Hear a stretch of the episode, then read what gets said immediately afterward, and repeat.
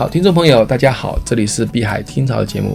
那今天呢，我们跟听众朋友分享一下有关今年的这个比特币的走势和整个加密货币的走势啊。今天我们邀请到这个币圈的投资者、资深的投资者瑞哥，还有一个老叶，还有我卢克啊。今天呢，呃，我们呢一所有的谈论呢都是出于个人意见，不作为听众朋友的投资建议啊。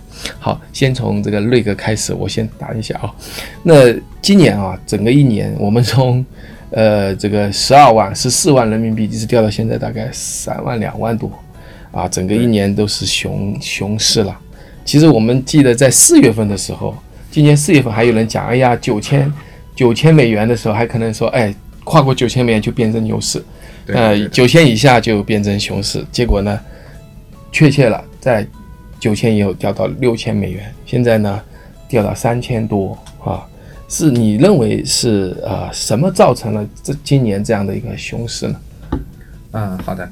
其实今年一年的这个熊市呢，也不单单是某个原因造成的，可能有几个重要的点吧。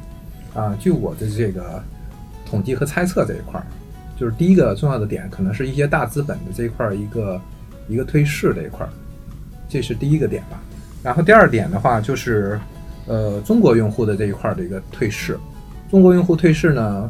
可能是因为两个两个方面，第一个方面呢，就是我们九月四号去年的第一波的这个呃央行的监管政策，让很多交易所这个失去了和人民币的这个交易对儿的机会。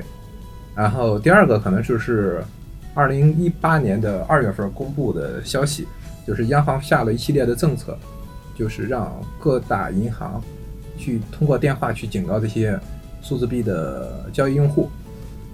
嗯，存在这么一种警告吧，这种警告就是让这个交易者产生了一些这个担心或者是担忧的这种心态，导致他们退市的这一哎一种浪潮。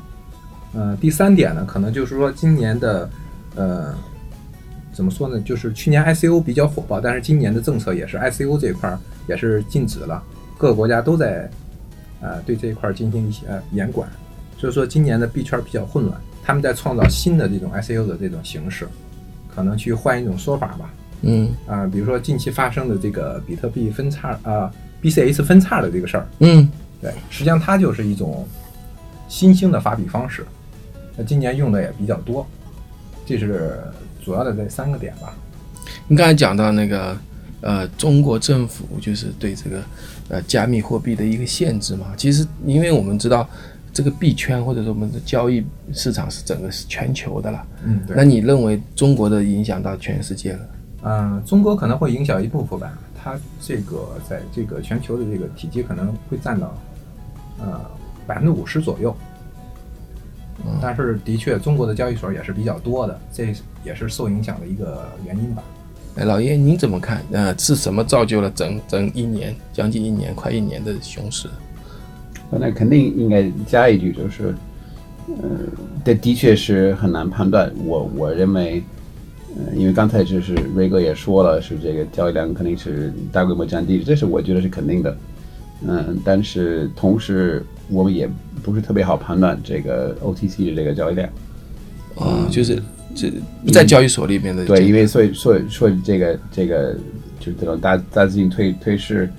呃，我相信也是一部分是对的啊，但是因为他们可能有内部消息吧，这么说吧。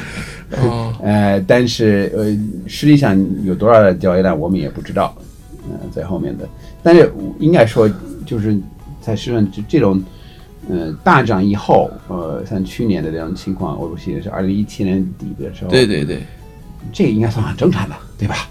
哎，就是 有个纠正嘛啊，对，这这种纠正是是这个是很正常，其实大家都知道，就唯一一个问号，这个纠正是多多久，对吧？对对，呃，所以其实你说为什么它大跌，那其实是因为它在那个之前已经涨了不知道二三四十四十多倍了，那那它它有个纠正是很正常的。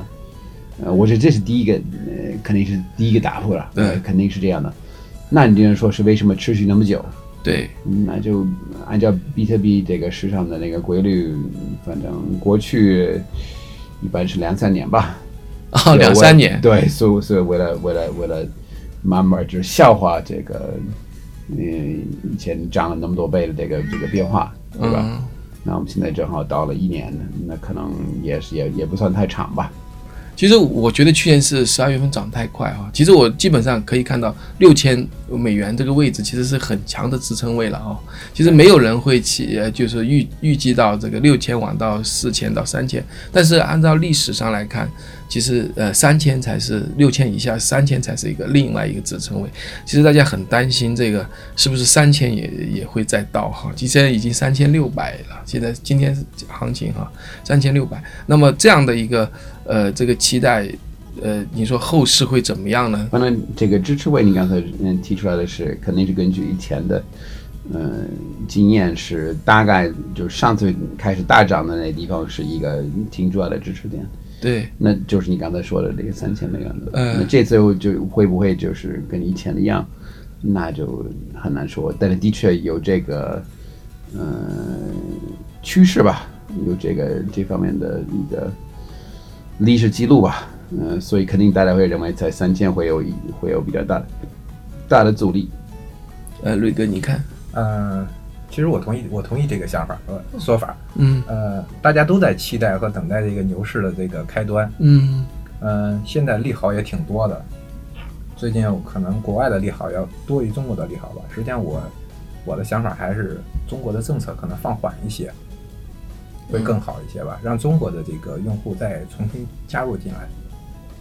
嗯，其实我我其实我们看到很多评论员啊，包括这个 CNBC 或者华尔街的评论员都在说，smart money 就是一些机构的投资者正在入场，但是我们这个所谓的散户都被这个恐慌给吓得逃走了。对那这是肯定的。就 就是问题是现在我们散户都走了，机构难道会为我们接这个盘子吗？就我们在这个市场整体熊市恐慌的时时候，我们应该是勇敢的去再但这么说，增加呢？他们肯定在接这个盘，因为否则的话就不不会是这个价格。哦而且其实跌的也也不算太太快了。你看，它几个月以内从从呃就是两三万就涨到十四万了，那现在就从这个十四万又又跌到三万，也不止也也不不止两三个月，对吧？对对已经到了到了十二个月，所以这肯定有有新的钱在进来，否则的话做不到这个。呃，再说有有那么多矿池，当然一直在产新的币，那谁买那个新的币呢？那肯定有人，肯定有新的钱进来，对吧？否则这这个只能早垮了。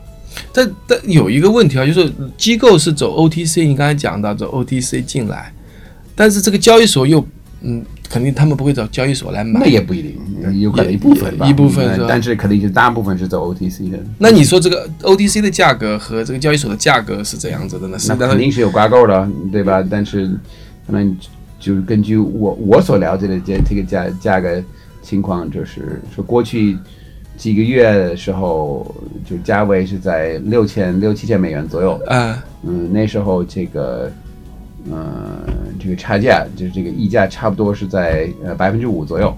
啊、百分之五呃，就是说你如果你要呃把大量的这个这个币给卖了，那你就是得接受就是这个市价的百分之九十五左右啊就有折扣的有折扣了。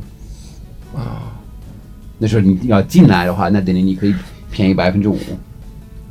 嗯，但但但那更多的机构进来，然后那么这个其实这个基本面还是好的，对吧？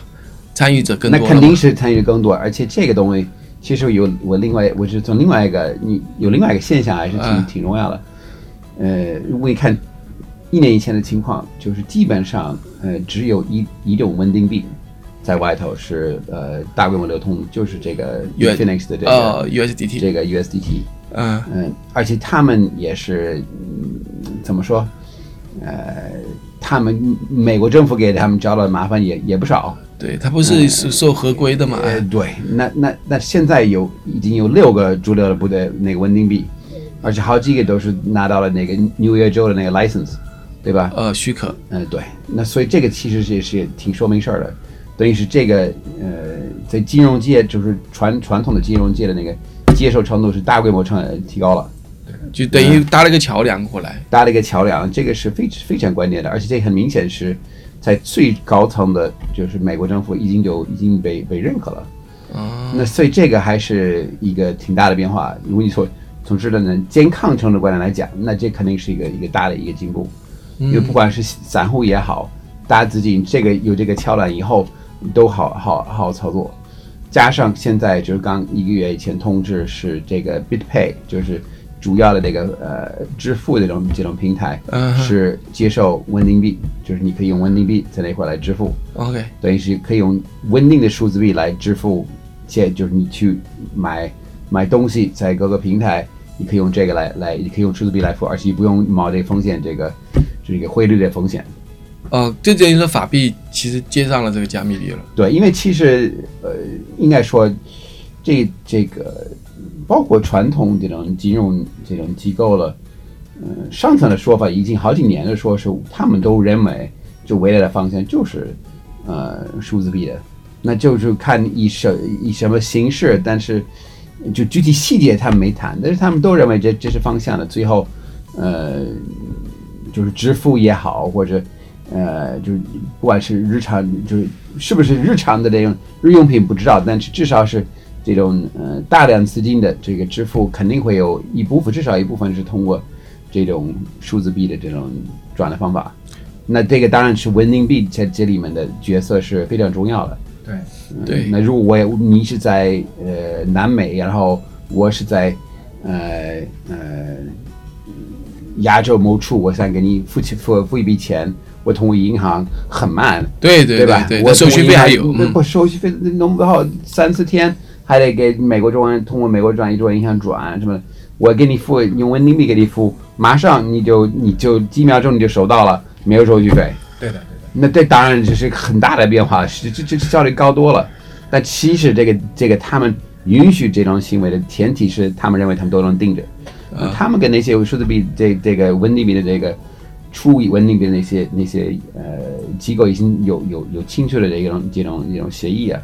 啊，包括那些稳定币，它基本上如果他认为这这个这笔是可疑的、有问题的钱，他都可以冻结。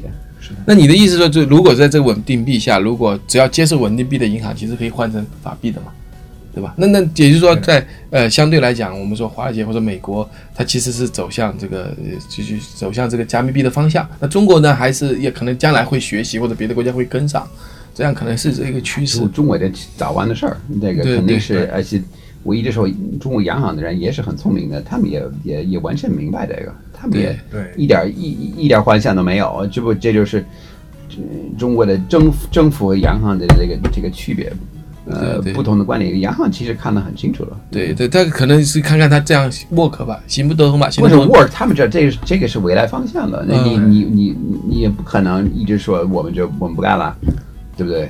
因为中国这一块监管还是靠 KYC，其实 KYC 你监管不到 OTC，但是如果你要通过稳定币这一块进行一个资产的控制的话，不管是 OTC 还是这个这个嗯线上，都是可以啊，可以掌控啊。对对对，你可以掌控它的来龙资资金走向。对，也可以随时对这个稳定币的资金进行监管和控制，或者是冻结。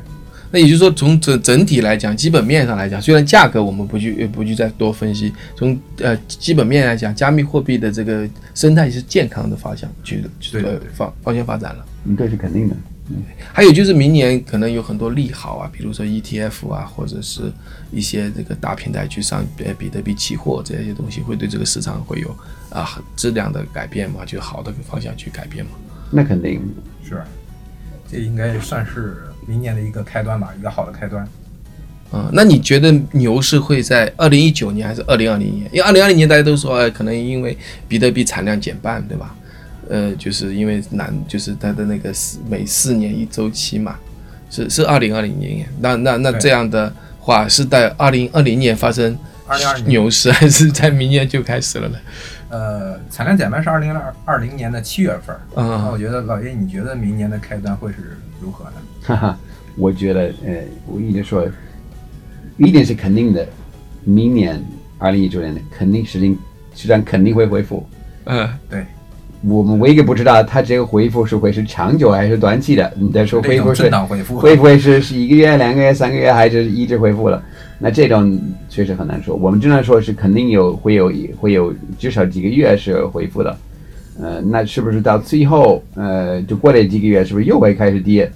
那我我就我就说不清楚。嗯，因为很多人都抄底，然后跑跑没有在高位走。就关键是，如果你是短期的行为的，你你在大跌的时候你买，主要你你就恢复的时候，你你又至少把一大块给卖了，那你你这个风险其实不高。哦，嗯，但如果你你说啊涨了百分之三十以上，你说我还是继续持有了，那有可能还是你就亏了。嗯，因为很多人对这个就多头啊，就是一直认为呃，就是长期来讲比特币是好的，所以有便宜像牛肉便宜卖的时候多买一点，但是这样涨上去又掉回来，就坐电梯一样的。所以呢，这很多时候大家都很就很无奈嘛，就特别是呃碰到这样的一个熊市的整整的一年的一个一个一个行情啊，呃。最后呢，李瑞，您总一下总结一下。其实我的想法嘛，就是，呃，今年可能可能很多这个币圈的朋友都是处于一种现在很心酸的这种心态。嗯嗯。其实我想告诉大家的就是，二零一九年肯定会有牛市的到来。嗯。他应该把这个问题换成就是是一年的牛市，还是一部分时间的牛市的问题。实际上，你们抓住这个一部分时间，就是短期的这个牛市，也能让大家就是开心起来。嗯，好的。哎，老叶，你说，我我完全同意这个观点，只能是你不能太贪婪呗。对的，好，听众朋友啊，今天我们节目到这里结束了哈，因为真正的呃，我是我们三个人个人意见啊，整个这个不构成投资建议。当然，我也我们都希望这个呃这个冬天不要太冷啊，这个熊熊市早点过去啊，我们希望明年开春的时候春暖花开，呃牛市到来。谢谢大家，谢谢大家收听。